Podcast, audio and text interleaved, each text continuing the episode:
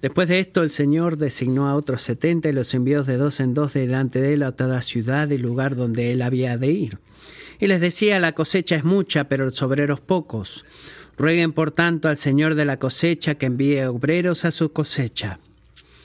Vayan, miren que los envío como corderos en medio de lobos. No lleven bolsa, ni alforja, ni sandalias, y a nadie saluden por el camino. En cualquier casa que entren, primero digan paz a esta casa. Y si hay allí un hijo de paz, la paz de ustedes reposará sobre él. Pero si no, se volverá a ustedes. Permanezcan entonces en esa casa comiendo y bebiendo lo que les den, porque el obrero es digno de su salario. No se pasen de casa en casa. En cualquier ciudad donde entren y los reciban, comen coman, perdón, lo que les sirvan. Sanen a los enfermos que haya en ella y díganles, se ha acercado a ustedes el reino de Dios. Pero en cualquier ciudad donde entren y no los reciban, salgan a sus calles y digan, hasta el polvo de su ciudad que se pega a nuestros pies, nos lo sacudimos en protesta contra ustedes. Pero sepan esto, que el reino de Dios se ha acercado. Les digo que en aquel día será más tolerable el castigo para Sodoma que para aquella ciudad. Ay de ti, Corazín, ay de ti, Bethsaida, porque si los milagros que se hicieron entre ustedes hubieran sido hechos en Tiro y Sidón, hace tiempo que se hubieran arrepentido sentados en silicio y ceniza. Por eso en el juicio será más tolerable castigo para Tiro y Sidón que para ustedes. Y tú, Capernaum, ¿acaso serás elevada hasta los cielos? Hasta el Hades serás hundida. El que a ustedes escucha, me escucha a mí. Y el que a ustedes rechaza, me rechaza a mí. Y el que me rechaza a mí, rechaza al que me envió. Los setenta regresaron con gozo diciendo, Señor, hasta los demonios se nos sujetan en tu nombre. Y él les dijo, yo veía a Satanás caer del cielo como un rayo. Miren, les he dado autoridad para pisotear sobre serpientes y escorpiones y sobre todo el poder del enemigo, y nada les hará daño. Sin embargo, no se regocijen en esto, de que los espíritus se les sometan, sino regocíjense de que sus nombres están escritos en los cielos. Esta es la palabra del Señor. Tan agradecido amigos que podemos derramar nuestros corazones al Señor en oración. Es un privilegio inentendible cuando sucede algún problema inmediatamente poder ir al Señor.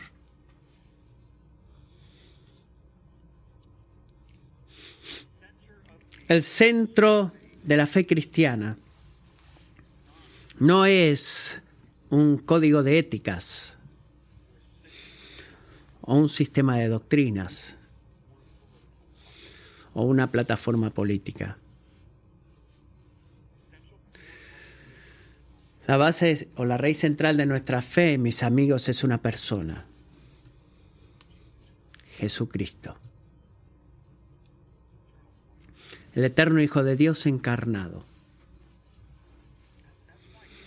Y es por eso que los cristianos, piensen en esto, son llamados o somos, o somos llamados cristianos. Eh, que parezca obvio, ¿qué es un cristiano? Es un discípulo, es otra palabra para decir un seguidor de Cristo. Es por eso que se nos llama cristianos. Él es aquel que rige el universo el mundo, redime nuestras almas y pide de nuestra lealtad. Y he notado, y creo que muchos de ustedes también, que hay todo tipo de cristianos y no cristianos, tienen todo tipo de ideas de lo que verdaderamente significa seguir a Jesús. Para algunos significa vivir una vida moral decente, escuché eso mucho. Para otros significa que es alguien que va a la iglesia. Eh, tú haces todo lo que cada uno de nosotros hace cada domingo y eso te hace un cristiano. Para otros es reprimir eh, ideas este, malas sobre la sexualidad o la identidad sexual. Para otros dice aceptar a Cristo como tu Señor y Salvador. Pero ¿cuál sería tu respuesta si yo te preguntara a ti qué significa seguir a Jesús?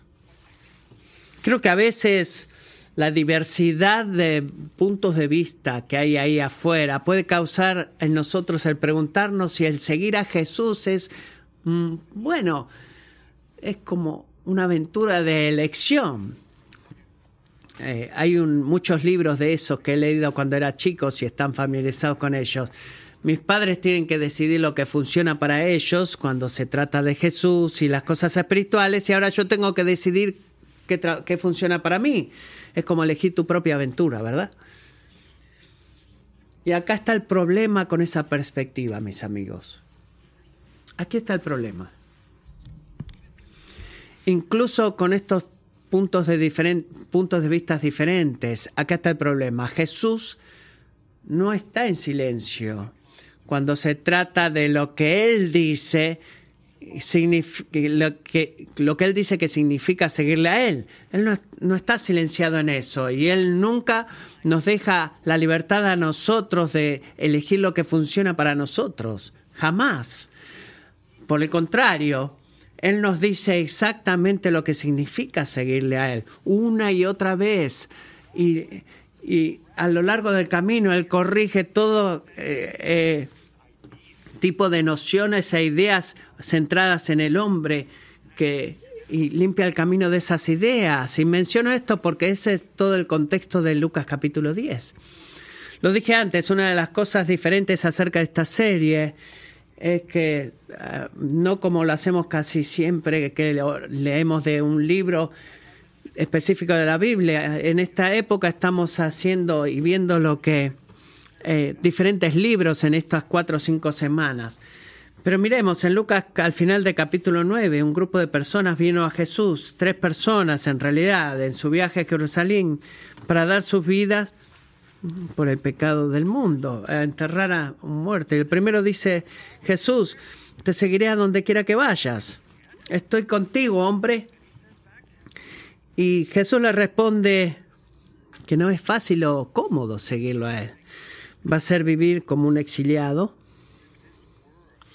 Y este mundo y todas las cosas que hay en este mundo no van a ser más tu hogar. Estás dispuesto a entregar eso y seguirme, entregar esas comodidades. Cuando la segunda persona viene y decirle te voy a seguir, el, primero tiene que, seguir algunas expectativas culturales que era enterrar a su padre, que era una actitud o una cultura judía que duraba prácticamente un año. Y Jesús que le, dice, deja que los muertos se entierren a sus muertos, pero tú ve y anuncia por todas partes el reino de Dios. Es algo duro, ¿verdad? Lo que le acaba de escuchar este hombre. Pero esperen al último hombre a ver qué dice. Dice, te seguiré, Señor, yo lo haré pero primero permíteme despedirme de los de mi casa. ¿Y qué le responde Jesús?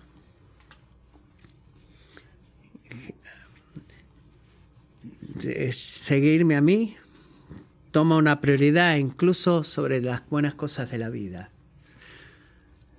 incluida la familia. Yo soy la prioridad sobre tu familia. ¿Qué hicieron todos estos profesos seguidores de Jesús? Todos ellos, cuando entramos a Lucas 10, ellos están tratando de integrar a Jesús dentro de la vida que ellos puedan controlar, en lugar de completamente darle el reino de sus vidas a Jesús. Y hay una diferencia acá. No estaban siguiendo a Jesús, estaban pidiéndole a Jesús que los siga a ellos. Estaban negociando. Y Lucas percibe el problema, así que el, tema del capítulo 10 que eh, nos cuenta el tema de cuando Jesús hablaba con sus seguidores, sus 70, y les contaba lo que significa seguirle a Él. Y de esto se ve. Seguir a Jesús significa ser enviado a hacer su obra en su nombre, con su autoridad. Ese es el mensaje de Lucas 10. ¿Cómo se ve seguir a Jesús? Significa seguir a Jesús, eh, ser enviado a hacer su obra primero, en su nombre, segunda cosa, y con su autoridad. No hay alternativas a eso, que es lo que vamos a ver ahora, no hay excepciones eh, a esa regla. Jesús requiere una devoción exclusiva a su misión. Él no es aquel que se acerca a nosotros y nos dice, me gusta ofrecerte un estilo de vida para que puedas integrar al resto de tus prioridades. No, Él dice, sígueme. Esa es tu prioridad principal, la, la prioridad que debe gobernar tu vida. Miremos estas tres cosas.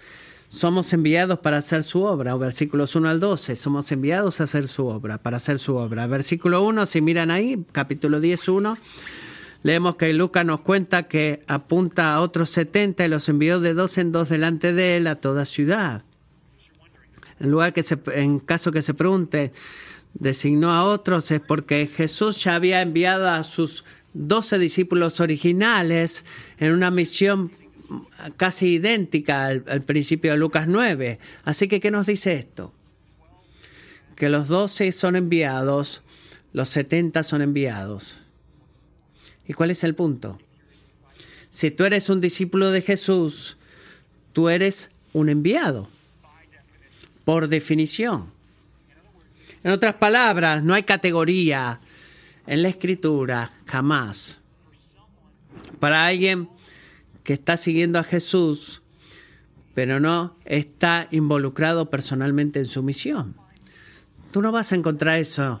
Ni los 12 originales ni los otros 70 son excepción a la regla. Son la regla, amigos. Porque el ser cristiano significa ser enviado por Cristo mismo para hacer algo. Es lo que somos, es nuestra identidad como sus seguidores. Si tú eres seguidor de Jesucristo, tú eres qué? Alguien a quien Cristo ha enviado. Es tu identidad. Y nota en el versículo 1, incluso antes de que Jesús clarifique lo que sus seguidores eran enviados a hacer, fueron enviados a cada ciudad y lugar en donde Él había de ir. No te pierdas eso de vista. ¿Qué nos recuerda Lucas a nosotros? Que nuestra labor no está separada de la labor de Jesús. No lo es, no está. Cuando somos enviados, Jesús va donde nosotros trabajamos, Él está trabajando, estamos participando en lo que Jesús mismo está haciendo. Eso hace toda la diferencia. ¿Qué, ¿Qué tipo de trabajo es necesario? Bueno, Jesús nos dice en el versículo 2, Él describe a los hombres, mujeres y niños que Él ha escogido para traerlos a sí mismo con su imagen de una cosecha espiritual. Lo que tenemos que trabajar un poquito más para poder entender más de lo que los oyentes originales de este evangelio, porque muchos de los niños van a decir, bueno, ¿de dónde viene la comida? La comida viene de Kroger, ¿verdad? Dirían los chicos ahora. Bueno, pero imagínense campos, incluso si no lo han visto en personas, a menos que lo hayan visto en el libro que leyeron, pero imagínense campos rebosando de granos, eh, todos juntos esperando para ser cosechados. Imagínense que hombres, mujeres y niños esperando, simplemente esperando que alguien les diga acerca de Jesús. Es el camino que Dios ha hecho para los pecadores para que puedan venir a Dios. Y están esperando escuchar eso. ¿Tú piensas en el mundo de esa manera? ¿Piensas del mundo de esa manera? ¿Lo piensas de esa manera, el mundo inconverso? Tendemos a asumir que la cosecha es limitada y es pequeña y difícil de encontrar. Francamente creo que todos pensamos eso, asumimos que no es el tiempo, no van a escuchar, no van a entender van a, me van a rechazar por mi, mi rareza, va a haber preguntas que no voy a poder responder. ¿Para qué me voy a preguntar? Ciertamente no se van a arrepentir. ¿Te has dado cuenta que la perspectiva de Jesús es totalmente opuesta a eso? Totalmente opuesta.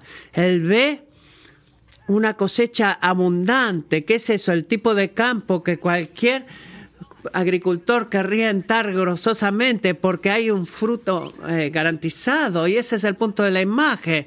Está tan lleno que el único obstáculo es poder encontrar obreros suficientes para poder juntarlo. La pregunta no es si está ahí, o si, sino si, los, si están los labradores para que vayan a cosechar. Y a menos que debemos tener en claro que como el labradores, él no está hablando de misioneros a tiempo completo. he escuchado que este pasaje se ha enseñado así, en el sentido limitado, porque cada cristiano es un labrador. ¿Verdad? Cada discípulo, que es lo que dije temprano, es un enviado. No hay nadie que Jesús ha apuntado a seguirle que no haya sido enviado. Es como que tú digas, bueno, estoy seguro interesado en seguir a Jesús. ¿Quieres ser enviado? No. Y entonces tú le dices, bueno, entonces puedes hacer esto otro. No, todos somos enviados. Así que cuando Jesús dice que la cosecha es grande, pero los labradores poco, él principalmente está diciendo no está diciendo necesitamos más misioneros para ir a Bangkok. Él dice que el mundo necesita más cristianos. Porque el número de personas listas eh, para escuchar es, tan grande. Así que, ¿qué, ¿qué, está enviando Jesús? Envía a los 70 y a nosotros. ¿Y para qué nos envía a hacer? ¿Para qué fuimos enviados a hacer? Cuatro cosas. Para resumir lo que dice, vamos a avanzar rápidamente. Primero es una obra de oración. Somos enviados para hacer su trabajo. Una de las características de su trabajo es una obra de oración. Rueguen, por tanto, al Señor de la cosecha que envíe obreros a su cosecha. Así que recuerden lo que acabo de decir, cada cristiano es un labrador, un obrero. Así que tú debes orar diciendo que puedes traer más hombres y mujeres a ti mismo para que ellos trabajen en tu, en tu campo uno de los resultados de la misión es que más gente toma responsabilidad para eso. Es exactamente correcto. Segundo, es una obra de ir. Vamos a quedarnos aquí por un momento. Noten cómo los 70 a los cuales Jesús apuntó, miren versículo 3, inmediatamente se convirtieron en qué? En la respuesta a su propia oración. ¿Se han dado cuenta de esto? Me pregunto cuántos de ellos dice, oren, bueno, sí, podemos orar. Bueno, espera un minuto, para, para ahí. No, tú no, sí, no, lo estás haciendo. Versículo 3. Vayan, miren que los envío a ustedes para que vayan y hagan el trabajo. ¿Nos envías a nosotros? Sí. Eso significa ir a tomar un café con un amigo y comenzar una conversación espiritual, estudiar la palabra de Dios como compartió Pría temprano, quizás encontrarse con alguien en el pasillo, con un chico que está enojado, que tiene muchos problemas con la autoridad de Dios, quizás signifique un domingo a la mañana como hoy encontrar a una persona que acaba de venir de visita a la iglesia, pero no conoce a Jesús. No asumas que cada persona en este lugar un domingo a la mañana es un cristiano. Déjame desafiarte en esta obra de ir. Estado orando por esto, iglesia, de que el proyecto de Joshua dice que hay más de 7000 grupos de personas no alcanzadas en el mundo. Son grupos de personas que no tienen una Biblia o un testigo cristiano en medio de ellos y nunca podrían o podrían escuchar de Jesús. Muchos de ellos, si tú lo dices, les preguntas, ¿sabes quién es Jesús? Ellos van a decir, ¿quién es Jesús? Simplemente no lo saben porque nunca nadie remotamente se ha conectado con ellos, ningún, ningún cristiano. Así que si alguna vez has orado, Señor, ¿Me estás enviando a mí, a mi familia, a ellos? ¿Alguna vez has orado incluso eso o has pedido, Señor, ¿tú quieres que yo vaya a ellos? Creo que algo está verdaderamente mal. Algo está faltando en nuestro afecto y lealtad al Rey Jesús si nunca siquiera hacemos esa pregunta. ¿Tiene sentido lo que digo? Si decimos simplemente, Señor, yo te sugo, te sigo, pero eso es todo. Y si tú oras, nota que el llamado a la oración no es una invitación, sino que es un mandamiento. Mientras oramos, mientras tú oras, amigos, si el Espíritu te empieza a agitar, a darte una necesidad por la misión transcultural, incluso la idea, mientras estás escuchando acá y tus latidos en tu corazón empiezas a pensar, no Señor, tengo miedo de hacer eso, pero si el Espíritu empieza a mover eso en su corazón, por favor, habla con uno de tus pastores, ven, habla conmigo. No te voy a decir, uh, he estado hablando por tu, estuve orando por tu alma, hay uno para enviar a las naciones. No, no, no, no se trata de eso. Pero vamos a hablar. Vamos a orar, vamos a ir a Dios juntos, vamos a buscar al Señor juntos. No hagamos que nuestro trabajo en Kingsway y, digamos, bueno, alabado sea Dios que llamó a otros para ir. No, no hagamos eso. La obra de ir es una obra de dependencia también. Una obra de dependencia. Volvamos al versículo 3. Hay tanto en este pasaje. Imagínense la mezcla de preocupación y decisión de ir que quizás llenó sus corazones cuando les dijo, hey, vayan, miren que los envío como qué, como corderos en medio de lobos. Ellos habrán dicho, ¿cómo, Señor? Está diciendo lo está diciendo, ¿verdad? Que las fuerzas espirituales contra nosotros son como un depredador en la base de la cadena alimenticia, en la, en la cima, perdón, de la cadena alimenticia. Sí, y tú dices que yo no soy más que un corderito indefenso que está en lo último de la cadena alimenticia. Sí, dice el Señor. Bueno, ¿Qué tipo de estrategia defensiva es esa, Señor? ¿Qué tipo de estrategia es esa? Eso se siente como que eh, sería ser tan exitoso como mandar al equipo de fútbol de Midlothian de la high school a, a, jugar contra los Rams que acaban de ganar el Super Bowl. Eso no tiene sentido. Amigos, tiene mucho sentido en el momento que nos damos cuenta que eso es una estrategia que testifica del del poder del gran pastor. Y eso es lo que es. Corderos en medio de lobos no, no es locura. Para la sabiduría humana lo es, pero no desde la perspectiva de Dios, porque es una estrategia en la que vemos que la dependencia depende del Señor. Miren el versículo 4, no lleven bolsa, ni alforja, ni sandalias. No busquen su confianza y su ir en tu preparación, no enfoquen su confianza en eso o en la provisión que puedas traer a la mesa o en, tu habilidad de responder todas las preguntas o todos tus recursos financieros. O, no, confía en mí para que provea para tu necesidad y para usar a mi pueblo para llenar esa necesidad. Incluso si es financieramente cosas materiales. Porque la obra de ir, la cual Jesús te está llamando a hacer, quizás requiera trabajar como un misionero a tiempo completo, como los 70, apoyado financieramente por otros cristianos. Y esta es la imagen aquí. Y querría decir, como un americano que ama mi independencia, que eso no es fácil de hacer y pensar en eso. Encontramos nuestra identidad en nuestra habilidad de hacer nuestro propio dinero, ¿verdad? Se siente como la medida de un hombre, una mujer, pero el Señor claramente en estos pasajes dice que dependamos de su pueblo, que no es algo y que no es algo para evadir o despreciar. Te va a forzar a depender en el Señor. Y si Dios te ha llamado a ese tipo de ir, escucha, déjame reconfortarte y animarte. Es lo que Jesús le dijo a los 70 tú verdaderamente puedes confiar en el Señor para que provea para tu necesidad tu necesidad. Sí puedes hacerlo, puedes confiar en Él para tu necesidad.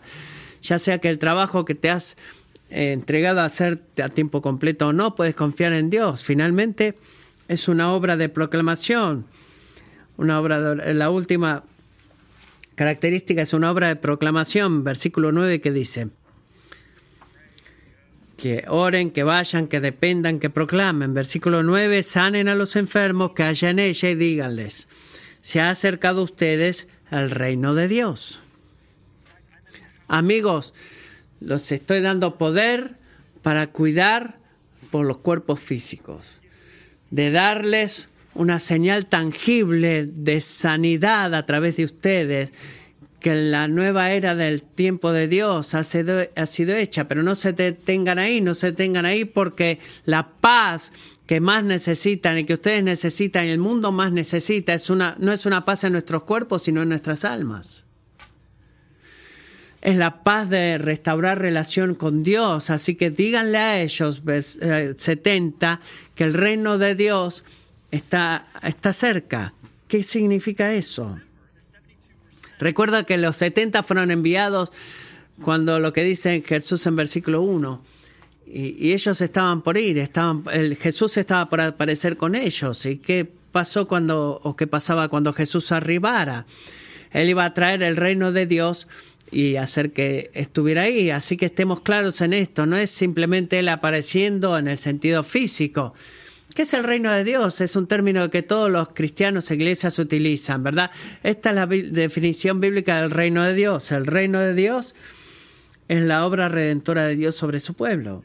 Eso es lo que es. Entramos al reino de Dios, Jesús trae el reino de Dios, trayendo hombres y mujeres y niños bajo su eh, poder redentor.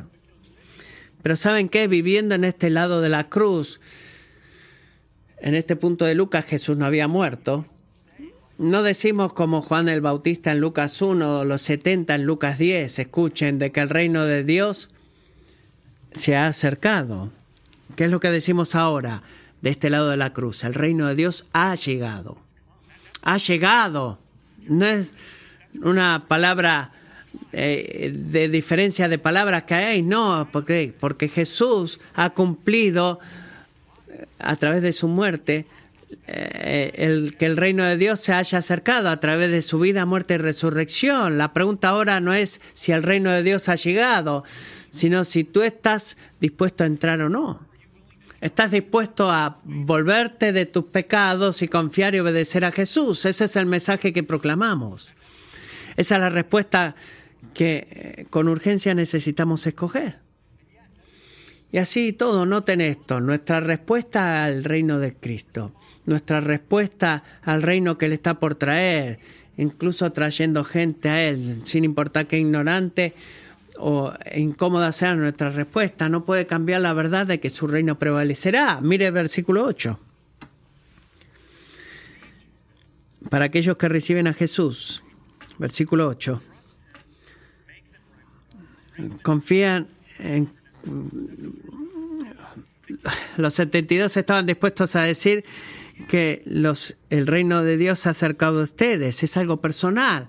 Tú confías, sigues, obedeces a Jesús, tú eres parte de ese reino y estás bajo su poder redentor, para aquellos que rechazan escuchar. Jesús les instruye a decir que en el versículo 11, sepan esto, que el reino de Dios se ha acercado, no cerca de ustedes, sino que se ha acercado, nada más. ¿Por qué? ¿Por qué dice eso? Porque la historia continúa marchando, amigos, hacia el día en el cual toda rodilla se postrará y toda lengua confesará que Jesucristo es el Señor para la gloria de Dios el Padre. Ese es el por qué se ha acercado, incluso si no se ha acercado a ti. La obra que Jesús nos ha enviado a hacer no es predicar el Evangelio como sea necesario. Nunca compres esa cosa. La proclamación es esencial aquí. Somos enviados para hablar, por definición. No lo que sintamos decir o querramos decir, o lo que, o cualquier cualquier perspectiva política que tenemos sea revocada o una cultura, actitud de la cultura y que nos vamos a alejar de las actitudes de la cultura. No, hemos sido enviados para hablar lo que Jesús nos ha dicho que tenemos que decir. Y esto es lo que tenemos que decir. Así es como puedes encontrar vida en el reino de Dios. Y quizás te pregunta, ¿cómo? No estoy seguro que Dios Mm, me envía a mí para poder explicar el Evangelio, lo bueno que ha hecho Jesús y cómo encontrar la salvación. Yo no podría hacer eso, Matthew.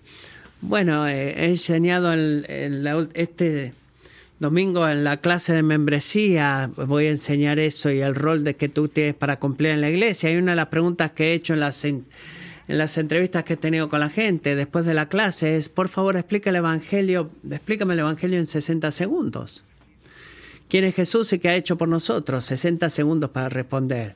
Y eso es algo que cada cristiano podría, tendría que poder hacer. Y si no estás seguro cómo explicar eso, no te avergüences de eso.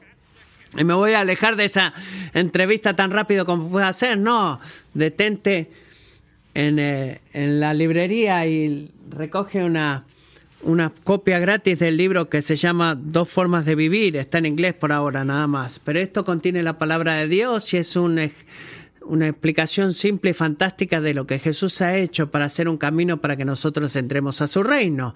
Somos llamados a proclamar, y ahí está en inglés y en español el libro, así que sea a través de la oración, del ir, dependencia proclamación, somos enviados para proclamar su palabra y nos vamos a escoger en cuál de ellas estamos interesados. Si tú eres cristiano, somos todos enviados para hacer su trabajo, que es orar ir, depender y proclamar. Segundo, somos enviados para hacer su obra y somos también enviados en su nombre. Miren aquí versículos 13 al 16.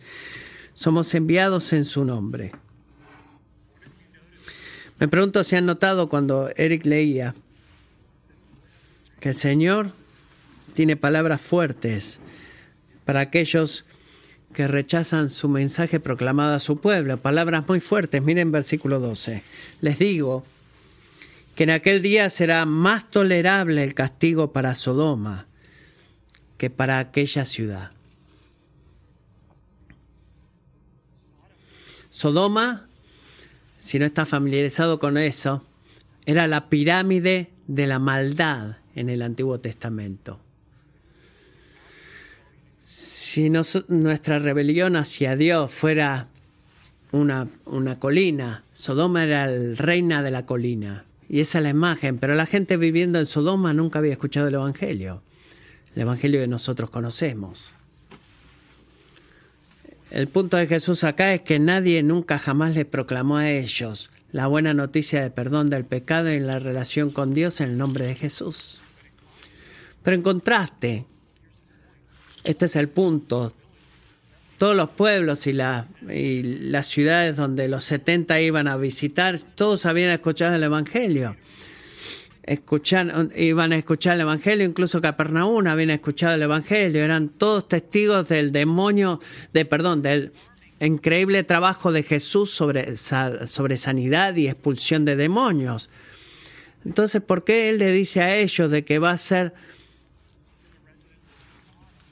que iba a ser más tolerable para los residentes de Sodoma en el día del juicio que para los residentes de, de Capernaum, Bethsaida y las ciudades por las que él estuvo ahí. Y este es el porqué, este es el punto. Con mayor revelación viene mayor responsabilidad también. Mayor responsabilidad, mayor, mayor, mayor revelación, perdón, mayor responsabilidad. Por favor, escuchen estos amigos. Dios no debe a nadie el derecho a escuchar el Evangelio no hagas eso tu asunción abierta. Dios no le debe a nadie que pueda escuchar el Evangelio. ¿Por qué? Porque ninguno de nosotros merece la misericordia. No debemos no, no se nos debe misericordia. ¿Mm? No se nos debe la misericordia, es imposible por definición. No, tú no estás recibiendo lo que mereces. Pero uno de, de los misterios de su voluntad, el Señor revela misericordiosamente la verdad del Evangelio a través del ministerio de su pueblo, es que es una, un crecimiento en nuestra moral y responsabilidad moral de creer. Es lo que Jesús le dice. A aquel que se le da mucho, se le requiere mucho también. Y déjenme hablar específicamente aquí a aquellos de ustedes que han crecido en esta iglesia. estamos en el tiempo de la iglesia. Si tú has crecido en la iglesia, por favor, escúchame esto. La forma en la que tú respondes a lo que tus padres, líderes, pastores cristianos te han enseñado que es verdad acerca de Cristo por décadas es la medida de tu responsabilidad hacia Dios. Es un tema serio. Quizás te digas a ti mismo, estoy bien con Dios, pero eh, tengo problema con todas estas autoridades en la iglesia que me hablan de Dios. Amigo, este es el punto de Jesús. La forma que tú respondes a sus mensajeros es la forma en que tú estás respondiendo a Él. Es lo mismo, son dos lados de la misma moneda. Mira versículo 16, el que a ustedes escucha, hablando de los 70, me escucha a mí, dice Jesús.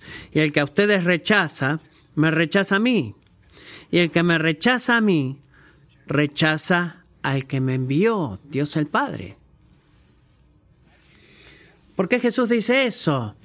Para darnos a nosotros el valor y a los 70 como seguidores diciendo ustedes son mis representantes, los estoy enviando en mi nombre y la gente va a tener que responder a mí de la, por la forma en la que respondan a ustedes, así que no se retengan, no sean tímidos, somos miembros, vamos a pelear la batalla con el Señor y no se sorprenda, lo tome muy eh, personal.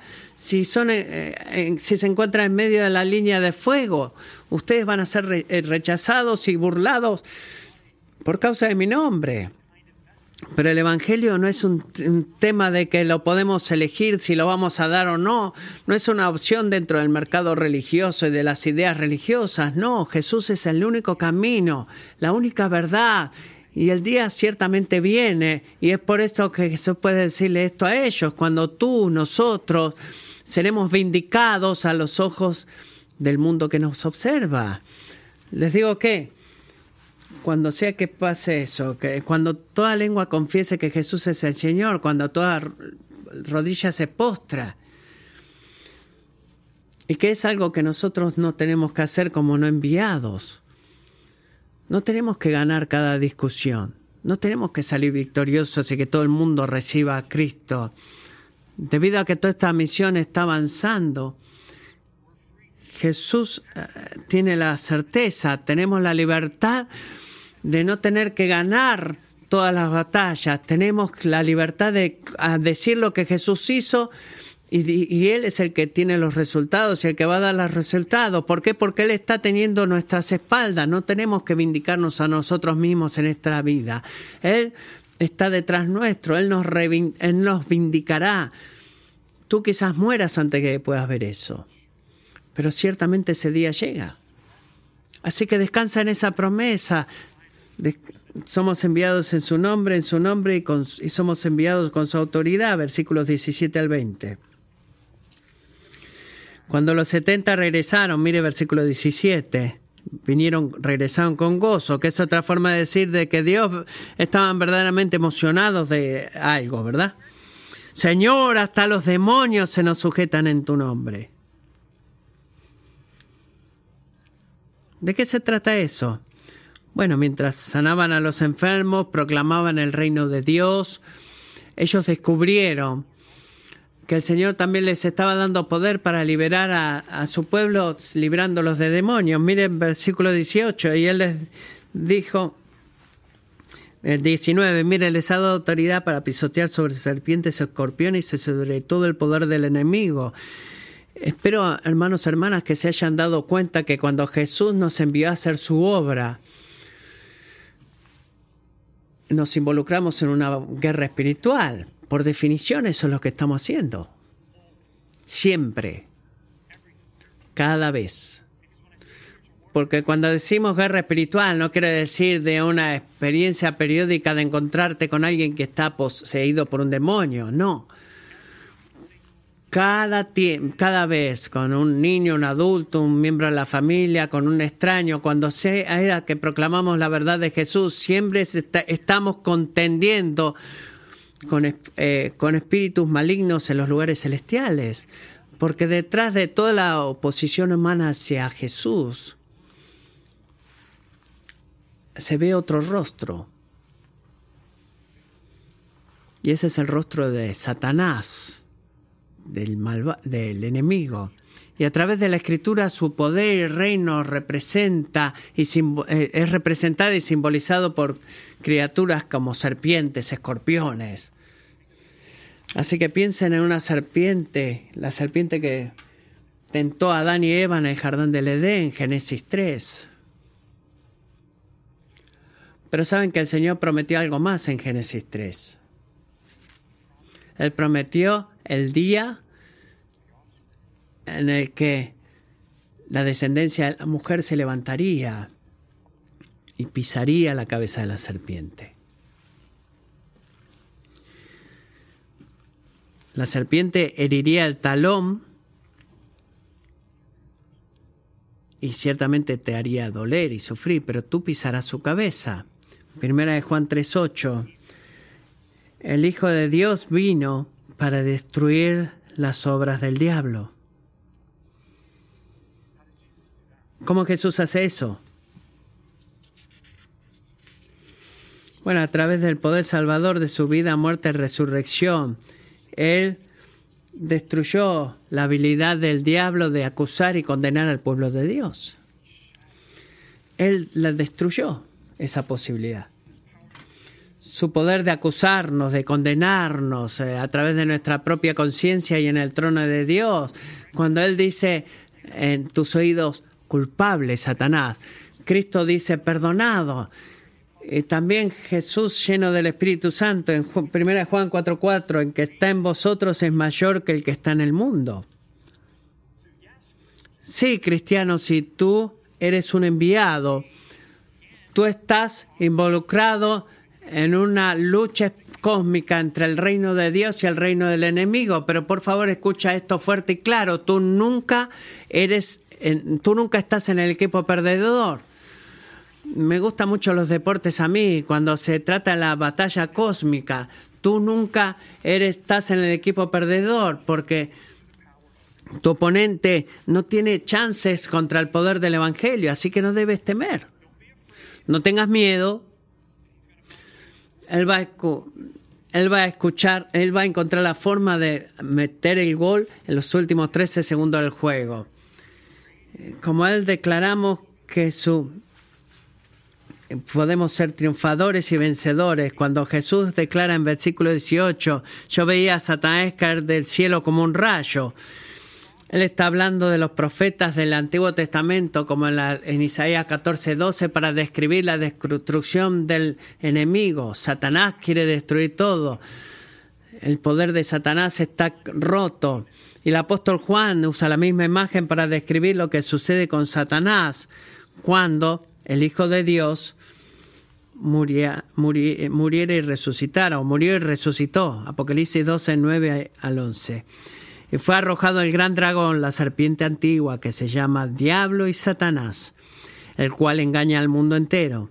Fue arrojado a la tierra y sus ángeles fueron arrojados con él. Entonces fue arrojado de su trono, muy claro lo dice ahí, ¿verdad? No en el cielo, sino arrojado a la tierra. No más acusación. No más estatus de él dentro de la corte de Dios. Fue arrojado a la tierra. Entonces se oía una gran voz en el cielo que decía, ahora ha venido la salvación, el poder y el reino de nuestro Dios y la autoridad de su Cristo, porque el acusador de nuestros hermanos, el que los acusa delante de nuestro Dios día y noche, ha sido arrojado. Le ha hecho eso por miles de años pero él fue arrojado. Ellos lo vencieron por medio de qué? de la sangre del cordero y por la palabra del testimonio.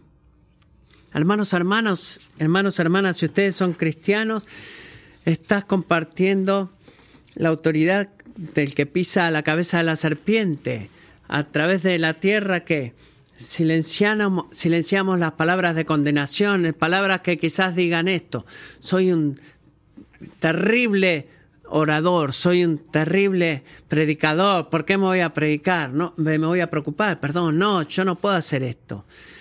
Pero la sangre del cordero calla esas palabras acusatorias sobre ti. ¿Y qué hacemos? Conquistamos que a través de la palabra de nuestro testimonio, la declaración del Evangelio. Es como conquistamos el reino de las tinieblas. ¿Por qué? Porque el Señor nos usa para rescatar hombres, mujeres de la esclavitud de Satanás, guiándolos al reino de su Hijo amado. estamos siendo oprimidos por Satanás y vamos a ser oprimidos durante el camino, sí, pero cuando la, herida o el, ser lastimados por la eternidad no es posible, es porque tú buscas refugio en Cristo y en su palabra. ¿Qué es lo que sucede? Mira versículo 19, no puedes estar este anuncio no puede ser más verdadero, nada les hará daño, dice el versículo 19 de Lucas 10. Seguir a Jesús significa ser enviado a hacer su palabra, su obra, perdón, bajo su nombre y bajo su autoridad. Hacerlo en su nombre y con su autoridad, pero el Señor conoce nuestros corazones, como siempre. Él sabe mi corazón, conoce nuestras tentaciones. Y lo que somos tentados a hacer es ir bajo su nombre, somos enviados para ir en su nombre a hacer su obra y que somos tentados a hacer. En mi experiencia, soy tentado para hacer el trabajo que tengo que hacer por Dios como la esencia de mi identidad y la base de mi gozo, en lugar de hacer, en lugar de gozarme en lo que Dios ha hecho por mí. ¿Tiene eso sentido? Versículo 20. No se regocijen en esto, de que los espíritus se les sometan, sino regocíjense de que sus nombres están escritos en los cielos. Está diciendo Jesús que está mal amar esa adrenalina de hacer su nombre en su trabajo bajo su autoridad y decir no, no gocen de eso. No, él no está diciendo eso acá, sino que está diciendo que nuestro mayor gozo no debe venir de la autoridad que Jesús nos ha dado a nosotros, sino del amor y la misericordia que Él ha derramado sobre nosotros. No merecemos compartir su victoria o participar de su misión, hablar en su favor. Es todo un don de la gracia de Dios que nos va a mantener humildes en nuestra proclamación y en ir y en la oración y en depender de Dios.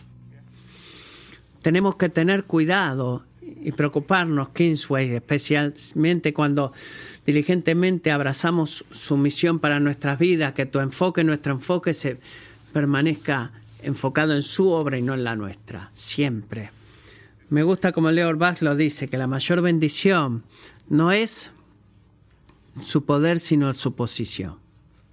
No es el poder, sino la posición, que está asegurada y, y conectada con Dios, que estar con seguridad relacionado con Dios es eh, deja de lado el querer romper todas las reglas en tu vida y, hacer todas las cosas como tú quieres, sino que es estar amarrados a Jesús y poder ese, depender de seguir a Jesús y abrazar la misión de Cristo comienza con abrazar a Cristo.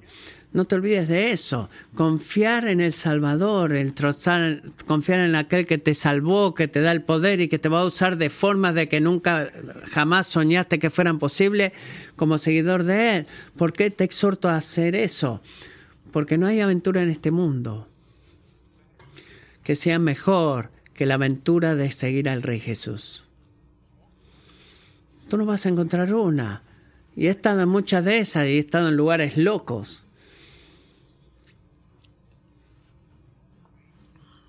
No pierdas tu vida adormeciendo tu alma con, con horas intensas de videos viendo a la noche en tu cuarto. Eso es una pérdida de tu vida. Porque Jesús te ofrece el gozo de conocerle a Él y el privilegio inexplicable de ser un hijo de Él.